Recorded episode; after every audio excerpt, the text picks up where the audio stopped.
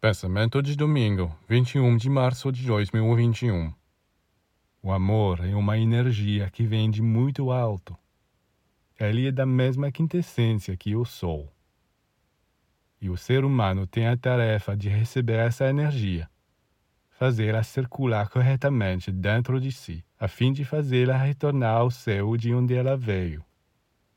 Se esta circulação não ocorre corretamente, é porque muitas impurezas se acumularam no homem ou na mulher devido a seus instintos e paixões que não estão bem controlados.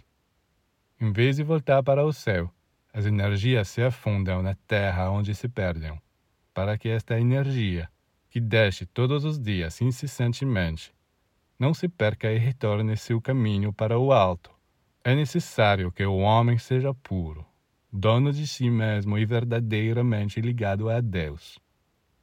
Quando você entender como o universo é construído, que o ponto de partida é o céu e o ponto final é o céu, a matéria não será mais o obstáculo para você.